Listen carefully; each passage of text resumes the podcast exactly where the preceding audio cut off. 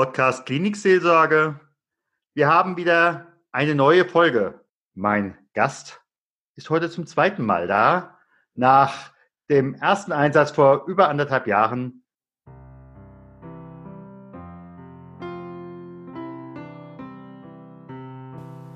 Neues aus der Klinikseelsorge.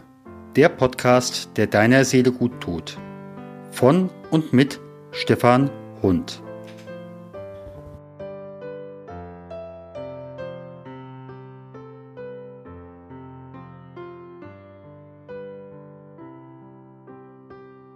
Herzlich willkommen, liebe Malis Lamas. Herzlich willkommen, Stefan, und vielen Dank für die erneute Möglichkeit, mein Herzensprojekt in die Welt zu tragen.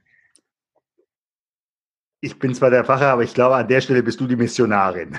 Ja, ja kann man so sagen. Damit unsere Zuhörer erstmal ein bisschen einordnen können, äh, kannst du ein paar Takte zu dir selbst sagen? Ja, mein Name ist Marlies Lamas, wie du mich schon vorgestellt hast. Ich bin jenseits der 50, Mutter von vier erwachsenen Kindern. Passend zum Muttertag werde ich in diesem Jahr erstmalig Oma. Ähm, ich bin gelernte Bäuerin, habe auch noch hier Betriebe am, Land, äh, am Niederrhein die aber mittlerweile meinen Sohn und meinen Ex-Mann bewirtschaften und bin über viele Umwege dazu gekommen, die Mimikresonanzausbildung zu machen. Und zwar habe ich über 30 Jahre lang meine Mutter gepflegt und noch weitere Zugehörige und festgestellt, dass da mehr sein muss, als die Menschen sagen und dass ich da ein recht gutes Bauchgefühl entwickelt hatte es aber nie an eindeutigen Zeichen festmachen konnte, wo das Bedürfnis meiner Zu- und Angehörigen jetzt war. Natürlich, wenn man jemanden lange kennt, erkennt man auch die Zeichen. Aber mir war es wichtig, dass möglichst viele Menschen, auch gerade in der Pflege, in der Begleitung, dazu befähigt werden, ihr Bauchgefühl zu verifizieren. Das heißt, an eindeutig muskulären Bewegungen im Gesicht oder auch der weiteren Körpersprache ganz klar festzumachen, was ich da gesehen und wahrgenommen habe, war zum Beispiel eine Trauer oder eine Angst oder Ärgernis, wie auch immer. Und ich muss sagen, je mehr ich mich damit beschäftigt habe, je mehr ist mir klar geworden, wie wichtig dieses Werkzeug in der Pflege ist. Nicht nur für die Pflegekräfte, nicht nur für die Patienten, sondern alle, die mit diesem Thema zu tun haben, für Ärzte, für Krankenhausseelsorger, für die ganze hauswirtschaftliche Abteilung und, und, und. Immer da, wo Menschen miteinander kommunizieren, ist es wichtig, die Emotionen zu erkennen, klar zu erkennen und sie dann auch zu benennen. Da frage ich mich natürlich jetzt erst nochmal als Außenstehender. Mir fällt zwar jetzt einiges mittlerweile auf. Wie eindeutig ist das? Ist das nur, dass du hast, hast eben angefangen mit dem Bauchgefühl? Ähm, da höre ich so manchen bei mir in der Klinik sagen, oh, das ist mir nah an der Esoterik äh, und wie auch immer, sondern wie weit kann man sagen, die Mimikresonanz ist, was du erkannt hast, könnte gegebenenfalls eine Kollegin oder eine Kollege auf dem Video, das du ihm schickst, auch erkennen. Wir alle verfügen über diese Emotionserkennungsfähigkeit von Geburt an. Nur je mehr wir die verbale Sprache erlernen, je mehr verlieren wir die Erkenntnis für die eindeutigen Merkmale. Diesen Beobachtungsmuskel müssen wir genauso trainieren wie einen Bizeps im Fitnessstudio. Da gehst du auch nicht montags hin, machst drei Übungen und hast mittwochs ein Sixpack, sondern das dauert halt auch so eine gewisse Zeit, bis sich da was aufbaut. Aber wir können an eindeutigen mimischen Bewegungen im Gesicht ganz klar die Emotionen festmachen. Und das ist wissenschaftlich belegt über das sogenannte Facial Action Coding System von Dr. Paul Ekman, was wir in unserer Ausbildung auch in Teilen lesen und lernen durften.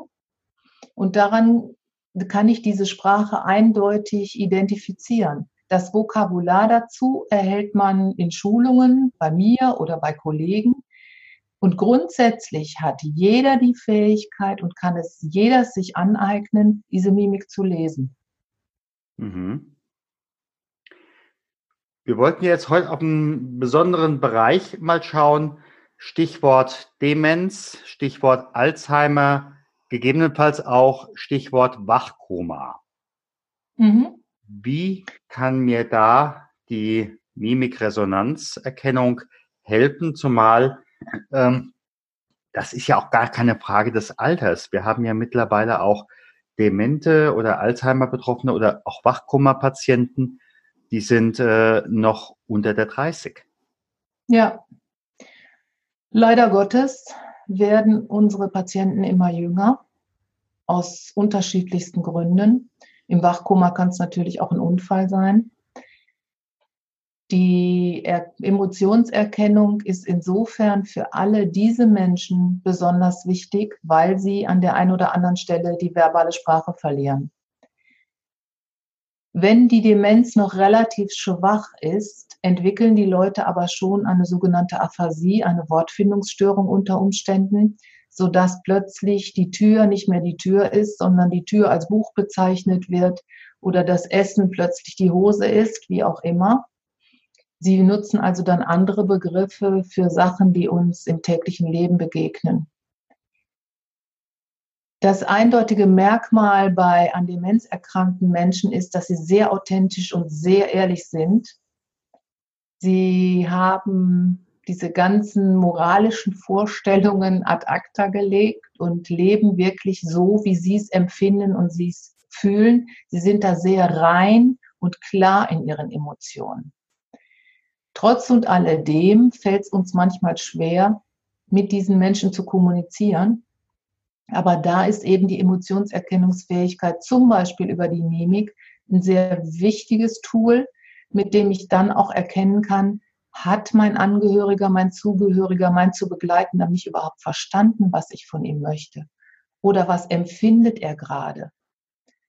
Ich nenne zum Beispiel dir mal, was ich in der letzten Zeit erlebt habe. Ich war in einer Einrichtung zu einer Schulung und eine ältere Dame stand am Fenster, guckte scheinbar abwesend raus und ich sprach sie dann an und sie gab aber nur so ein paar Brummellaute von sich. Und ich merkte aber deutlich an ihren Expressionen im Gesicht, dass sie eine Angst verspürte. Jetzt wissen wir nie, warum so eine Angst auftritt. Und es hätte auch sicherlich keinen Sinn gehabt zu fragen. Ich hatte dann so einer Intuition folgend und weil ich ein bisschen aus ihrer Biografie kannte, habe ich dann zu ihr gesagt, ja, Frau XY, es ist aber auch wirklich schade, dass Sie heute keinen Besuch bekommen. Sie fühlen sich sicherlich heute mal alleine. Wollen wir nicht ein Stückchen zusammengehen? Wir gehen ein Stückchen durch den Garten und gehen vielleicht hinterher noch ein Eis essen. Und so nach und nach merkte ich, dass sich ihr Körper entspannte und äh, wir haben dann wirklich einen netten Nachmittag miteinander verbracht. Wenn ich diese Emotion der Angst jetzt nicht gesehen hätte, hätte ich sie wahrscheinlich gefragt, was ist denn los? Sie kann es aber nicht mehr ausdrücken, verbal. Und häufig beobachten wir in Einrichtungen herausforderndes Verhalten, weil eben das Bedürfnis nicht erkannt wird und weil niemand die Sprache ohne Worte übersetzen kann. Und ebenso ist das, wenn Menschen weiter in ihrer Demenz sind, wenn sie dann tatsächlich die Worte komplett verlieren und es gibt nur noch so Brummlaute, dass man da eben relativ gut auch erkennen kann an den Gesichtern, am Auge, was übrigens das wichtigste Merkmal ist, der Augenringmuskel, wie es den Menschen gerade geht. Und auch in Fällen von Wachkoma, wo Menschen scheinbar ja, schon lange. Einhaken. Ja, natürlich. Ähm, das heißt aber, äh, ich habe jetzt deine Frau XY von eben. Ja. Ähm, möglicherweise sage ich als Pfleger, mit der Frau XY kann ich mich überhaupt nicht mehr unterhalten. Die versteht mhm. nicht mehr. Mhm. Wenn ich dich jetzt höre, würdest du sagen, sie kann sich nicht äußern. Verstehen tut sie mich, trotz ihrer Demenz, ganz klar. Das ganz klar würde ich jetzt mal in Klammern setzen. Aber ja. grundsätzlich glaube ich, dass es uns allen gut täte, wenn wir es nicht schon tun, dass wir uns mehr auf die Ressourcen dieser Menschen ähm, fokussieren, als dass wir auf die Defizite abzielen. Diese Menschen wollen gesehen werden in ihren Bedürfnissen. Wir haben die Aufgabe, uns auf ihre Augenhöhe zu begeben und da zu gucken, was braucht der Mensch jetzt im Moment? Ist es die Berührung? Ist es der Kontakt über die Augen? Ist es vielleicht eine Umarmung? Können wir mit Musik zu ihm vordringen? Können wir mit Erzählungen, alten Gegenständen aus seiner Vergangenheit zu ihm vordringen? Es gibt mittlerweile so viele Interaktionsmöglichkeiten. Viele Leute sprechen auch ganz gut ähm, auf die Berührung eines Tieres an. Und in vielen Einrichtungen kommen ja tatsächlich so einmal im Monat irgendwelche Menschen mit ihrem Hund oder ihrer Katze. Ich hatte letztens sogar in einer Einrichtung, da war ein kleines Pony dabei. Die Tiere sind dann extra darauf ähm, geschult, sich mit diesen Menschen zu beschäftigen, auch Aufzug zu fahren, auch an einem Bett ganz still zu stehen. Wir können nicht immer hundertprozentig in die Welt der Demenz vordringen. Nur ich glaube nach wie vor, dass es auch dort so viel Bewusstsein gibt und so viele Möglichkeiten der Interaktion, dass ich, wenn ich den Menschen zugewandt bin, wenn ich drauf gucke, was können sie denn noch, dass es dann ein gutes Miteinander gibt. Und es ist auch meiner Erfahrung nach durchaus möglich, dass Menschen mit Demenz noch lernen. Mhm. Denn es sind einige Nervenverbindungen, die nach und nach ihren Dienst quittieren. Aber andere Nervenverbindungen werden dadurch wieder stärker, dadurch, dass ich sie anrege, indem Menschen etwas mit ihren Händen tun, indem Menschen mit Musik oder mit Massagen oder mit Gerüchen oder mit Erinnerungen noch einmal mobilisiert werden. Ich habe ein sehr schönes Beispiel im letzten Jahr kennengelernt. Ähm, ein ungefähr 50-jähriger Mann in einer ehemals leitenden Managerposition war ein Virtuose, was Sprache und was Zahlen anging. Er erkrankte an Demenz und anfangs wusste man überhaupt nicht, wie man mit ihm umgehen sollte, was ihm denn noch irgendwelche Befriedigung schafft, was ihm noch ein Wert in dieser Welt ist. Und dass er sich auch etwas wert fühlt.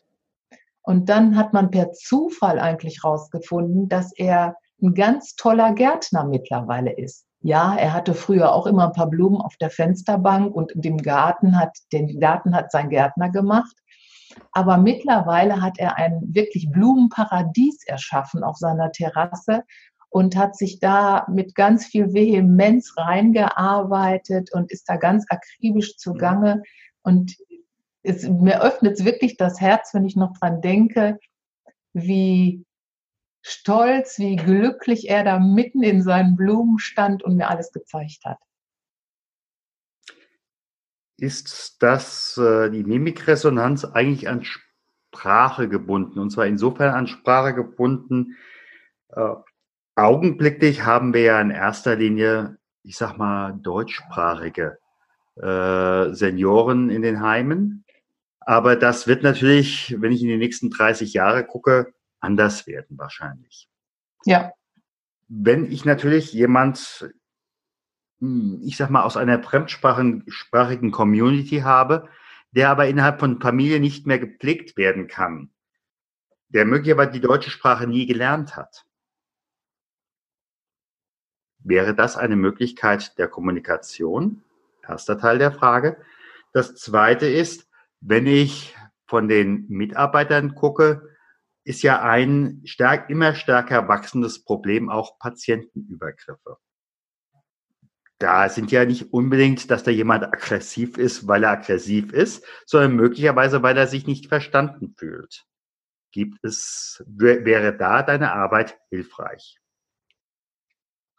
Also zu Teil 1, ich glaube, dass äh, in unseren Einrichtungen mittlerweile schon relativ viel Menschen mit Migrationshintergrund sind, die jetzt auch nicht ähm, ähm, von Geburt an des Deutschen mächtig sind. Mhm.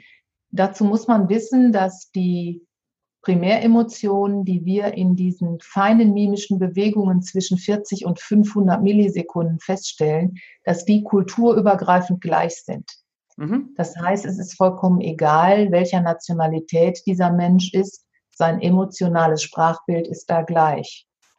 Ich kann es dann zwar feststellen, dass der Herr XY Ärger empfindet, nur es wird mir dann natürlich sehr schwer sein, wenn ich seine Muttersprache nicht beherrsche, darauf zu reagieren, zumindest sprachlich zu reagieren. Mhm. Dann haben wir noch die Kulturunterschiede in der Pflege, während äh, es im Westen durchaus üblich ist und gern gesehen ist, äh, mit einem Menschen Blickkontakt zu halten, ist das bei Menschen aus arabischen Gebieten eher verpönt und ähm, eher unsittlich.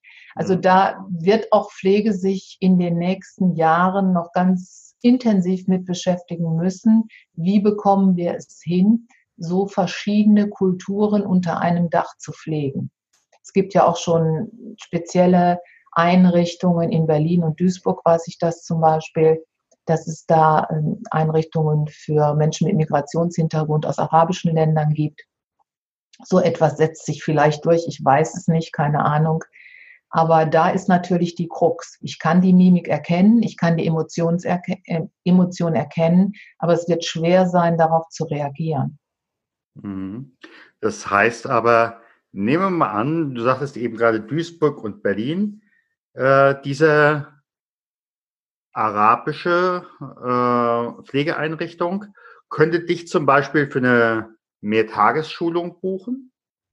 Die arabisch sprechenden äh, Pflege, Pflegerinnen und Pfleger würden von dir lernen, worauf habe ich zu achten, was kommuniziert mir äh, der äh, zu Begleitende und das wäre schon eine Hilfe. Ja, davon bin ich überzeugt. Wir haben es auch schon einmal in einer Einrichtung gemacht. Ähm, da ging es allerdings um äh, polnische Bewohner, die aber auch halt kein Deutsch sprachen, mhm. ähm, nur rudimentär. Und da hat man dann eben polnische Pflegekräfte angestellt, die aber jetzt auch nicht so viel Deutsch sprachen. Wir haben dann mit einem Dolmetscher gearbeitet und sie haben zumindest das Grundvokabular mitbekommen. Mhm es ist nicht immer unbedingt wichtig, dass du die Emotion wahrnimmst und richtig erkennst, richtig ja. zuordnet, sondern es ist erstmal wichtig, dass du überhaupt etwas wahrnimmst. Mhm. Denn leider ist die Empathie in der jüngeren Generation auf dem Rückzug. Warum auch immer, da mag man jetzt fürchterlich drüber spekulieren, das möchte ich an dieser Stelle gar nicht. Aber es ist so, dass wir immer mehr verlieren, wirklich empathisch den Menschen entgegenzutreten. Und das ist gerade in der Pflege ein ganz, ganz wichtiges Tool, mit dem ich mit den Menschen arbeiten kann. Wenn ich mich nicht in den anderen hineinfühlen kann, wie will ich ihn dann wertschätzend pflegen? Gute Frage. meiner Meinung nach nicht möglich. Ja. Ich glaube, das ist auch noch die große Krux, warum es nicht mehr ähm, technische Hilfsmittel gibt in der Pflege. Äh, man ist da jetzt auf dem Weg, aber eine Emotion kann man eben nicht von einem Computer oder von irgendeinem Roboter aufnehmen lassen. Soweit sind wir noch nicht. Und da will ich jetzt überhaupt keine Wertung abgeben, ob ich das gut oder schlecht finde. Die Pflege wird auf Dauer neue Wege gehen müssen. Das ist einfach so. Das ist ganz Aber nochmal auf deine zweite Frage zurückzukommen. Übergriffe haben ja ganz häufig damit zu tun, dass ein Bedürfnis nicht gesehen wird und nicht befriedigt wird. Hm. Sei es im Bereich, dass Menschen Angst haben, sei es im Bereich, dass Menschen ihr sexuelles Bedürfnis nicht ausleben können. Hm. Auch da ja. würde ich mir wünschen, dass viele Einrichtungen wesentlich offener dem Thema gegenüberstehen. Denn Sexualität wird nun mal nicht an der Einrichtungstüre abgegeben. Und Sexualität endet auch nicht mit einem bestimmten Alter. Und mhm. wie wir vorhin schon gesagt haben, wir bekommen immer jüngere Bewohner und müssen uns da auch Konzepte überlegen, wie wir dem entgegentreten können. Übergriffe haben ja auch immer damit zu tun, dass Menschen, wenn sie denn eine emotionale Ladung haben, wenn sie Ärger verspüren, wenn sie Wut verspüren, das nicht nur im Gesicht zeigen, sondern auch in der Körpersprache. Dass zum Beispiel der Muskeltonus angehoben ist, dass Menschen völlig verkrampft dastehen, dass Menschen plötzlich die Fäuste ballen, dass Menschen plötzlich in so eine ähm, Sprung Haltung kommen, also als würden sie dich anspringen wollen oder als würden sie irgendeinen Gegenstand werfen wollen. Gerade Einrichtungsstationen sind ja wirklich ein Eldorado an Waffen, wenn man es mal so richtig überlegt. Da liegen Spritzen, da liegen Scheren, da liegen Verbände, da liegen Gehhilfen, da liegen Petrischalen und, und, und. Und da muss sich auch die äh, Pflegekräfte, die Hilfskräfte, die Alltagsbegleiter entsprechend schulen, dass sie diese Körpersprache erkennen, dass sie in der Mimik sehen, da ist eine Ladung, da könnte was kommen, damit ich das mhm. frühzeitig äh, deeskalieren kann. Mhm. Alleine mit der Mimikresonanz werde ich nicht alle Probleme in der Pflege ausschalten können. Nö. Ich werde, und das sagen mir die Feedbacks meiner Teilnehmer immer wieder, dass durch, dass sie das Bedürfnis, den Wunsch des Bewohners, des Patienten, des Gastes erkennen, kommt der in eine größere Zufriedenheit und sie am Ende des Tages auch. Denn was ist nicht schöner, als dann einen zufriedenen Patienten vor sich zu haben? Das wirkt sich auch wiederum äh, auf die Mitarbeiter aus, äh, auf den Krankenstand, auf die Fluktuation. Ja. Und ganz klar, die meisten Unternehmen suchen Mitarbeiter. Ja. Und wenn ich zufrieden bin, bleibe ich. Wenn ja. das mein einziger Grund ist, äh, dass ich Geld verdienen muss, äh, dann werde ich früher oder später selbst dafür zahlen. Ja, auf jeden Fall. Und die Mimikresonanz, die Emotionserkennung gilt ja jetzt nicht nur im Patienten- und Pflegekraft in dieser Beziehung, mhm. sondern sie gilt eben für alle Menschen, die miteinander kommunizieren. Und ich habe häufig festgestellt, wenn ich dann nochmal nach einem halben Jahr nach einer Schulung oder so in eine Einrichtung gekommen bin, das Klima ändert sich, weil Menschen achtsamer miteinander umgehen, denn die wollen ja wissen, was habe ich aus dieser Schulung mitgenommen? Kann ich das auch im Gesicht meines Kollegen, meiner Kollegin sehen? Vorgesetzte haben natürlich eine ganz andere Möglichkeit, mit ihren eventuell neuen Mitarbeitern oder in Mitarbeitergesprächen an sich zu sprechen weil man sieht an der Körpersprache, an der Haltung, ähm, am Raumverhalten, an den Beruhigungsgesten etc. pp. kann ich sehen, wie fühlt sich denn der Mensch, der mir da gegenüber sitzt. Ja. Hat er verstanden, was ich ihm sagen will? Gibt es da noch einen Einwand, den er nicht ausspricht? Traut er sich gerade nicht? Mhm. Ja. Ich würde gerne so im letzten Teil nochmal auf dieses Stichwort rauskommen Du sagtest, du warst neulich in der Situation, da war eine Patientin, die Frage war dement oder im Wachkoma. Was kannst du uns darüber erzählen? Ja, also die Frage war nicht, ob sie in einer Demenz war, sondern es war seit zehn Jahren festgestellt, dass sie im Wachkoma sei. Die Mutter hat das immer wieder bestritten, vehement. Die junge Frau ist erst 32 und ist durch eine Erkrankung ins Koma gefallen, nicht durch einen Unfall. Sie hat also die sogenannte Kupferspeicherkrankheit und äh, es wurde immer, immer schlimmer. Ihr Zustand wurde auch immer dramatischer, nicht lebensbedrohlich, aber es ließ immer mehr nach. Und man hat sie dann in einer Einrichtung lange Jahre gepflegt. Es wurden aber wenig Interaktionen mit ihr gemacht, denn von Seiten der Ärzte und der Pfleger hieß es, da sei überhaupt keine Reaktion festzustellen. Die Mutter hat dann sehr lange nach jemandem gesucht, der ihr in ihrer Not helfen kann. Und sie ist übers Internet auf meine Adresse gestoßen, hat mich angerufen. Das, die junge Frau ist in eine andere Einrichtung verlegt worden aufgrund privater Gründe und der Pflegedienstleiter war dem sehr offen gegenüber. Mhm. Da die Einrichtung von mir aus äh, relativ weit weg ist, haben wir dann das ähm, so organisiert, dass wir im Vorfeld, habe ich mir ein wenig erzählen lassen über ihre Biografie. Wir haben dann ein Interview ausgearbeitet, der Pflegedienstleiter und ich. Die Bezugspflegekraft hat dieses Interview geführt und gefilmt. Ich habe dann anschließend das Filmmaterial ausgewertet und ich war und bin immer noch der Meinung, dass diese Frau sehr, sehr große Bewusstseinsfenster hat. Das Ganze war im November.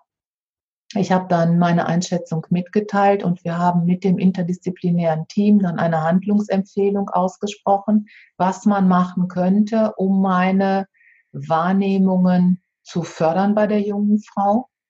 Und im Februar bekam ich dann die wirklich grandiose Rückmeldung, dass diese Frau sich mittlerweile selbstständig im Bett dreht zur Lautquelle hin, wenn sie angesprochen wird. Sie kann den Lippenschluss wieder, sodass die künstliche Ernährung eingestellt werden kann. Sie kommuniziert mit Angehörigen und Pflegern über Brummlaute und man will sie jetzt weiter mobilisieren, sodass da wie es scheint, noch recht großes Potenzial ist. Man hat dann nochmal einen Neurologen hinzugezogen, weil du dir vorstellen kannst, da kommt so eine Frau Lamas und erzählt da irgendwas von Mimikresonanz. Das schien einigen ähm, etwas unglaubwürdig. Der mhm. Neurologe hat sie nochmal untersucht und hat meine Einschätzung vollumfänglich unterstützt, sodass da jetzt ähm, ein großes System an Interaktionen stattfindet nach und nach. Und ich bin da sehr hoffnungsvoll, dass diese junge Frau zumindest mehr Lebensqualität wieder hat. Denn wenn man sich so vorstellt, man liegt da in einem Bett seit zehn Jahren, liebevoll gepflegt, gar keine Frage, aber man kann sich einfach nicht äußern. Oder das, was man sagen will, wird nicht wahrgenommen. Mhm. Also ich glaube, ähm, das ist, ich lese gerade ein Buch, äh, Schmetterling und Taucherglocke, da beschreibt ein Mann, der im Locked-In-System, äh, im Locked-In-Syndrom äh, lebt, nach einem Hirnschlag, wie das ist, wenn mhm. man sich nicht äußern kann und überhaupt gar nicht kommunizieren kann. Also ähm, ich glaube, das ist die Höchststrafe. Absolut. Zumal ja. da gibt es keine Begnadigung. Nein, nein, überhaupt nicht.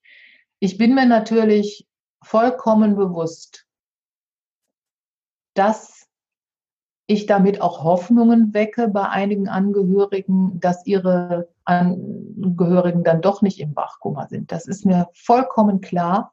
Und es wäre unredlich dazu sagen, ja, ich kann bei jedem was sehen. Nein, mhm. das ist mit Sicherheit nicht so.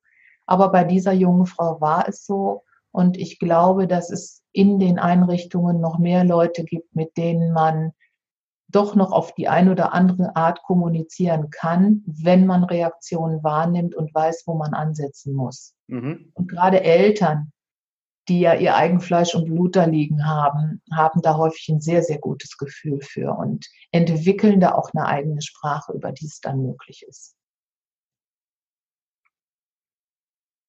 Das wirkt für viele Hoffnung. Wie gesagt, sie wird nicht immer umsetzbar sein, das ist klar. Aber ähm, ich hoffe, dass möglichst viele Menschen auf die Art und Weise noch mehr Hoffnung bekommen. Und wie sie mit ihr in Kontakt kommen können, das werden wir mit einer Homepage verbinden. Und ich sage einfach mal ganz, ganz herzlichen Dank. Vielen Dank, Stefan. Immer wieder gerne.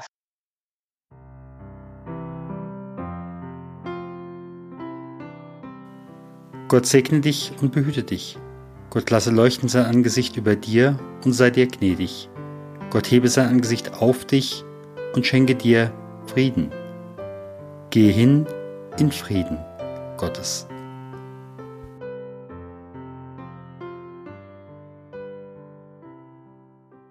Herzlichen Dank für Ihre Aufmerksamkeit und fürs Zuhören. Wir freuen uns über Feedback sei es per Mail, sei es mit einer Rezension bei iTunes oder in der Facebook-Gruppe oder Sie können uns auch eine Sprachnachricht schicken. Dazu ist der Podcast inzwischen bei Upspeak vertreten. Hier haben Sie die Möglichkeit, 90 Sekunden etwas zu diesem Podcast zu sagen oder zu fragen. Vielen Dank und bis zum nächsten Mal. Ihr Stefan Hund.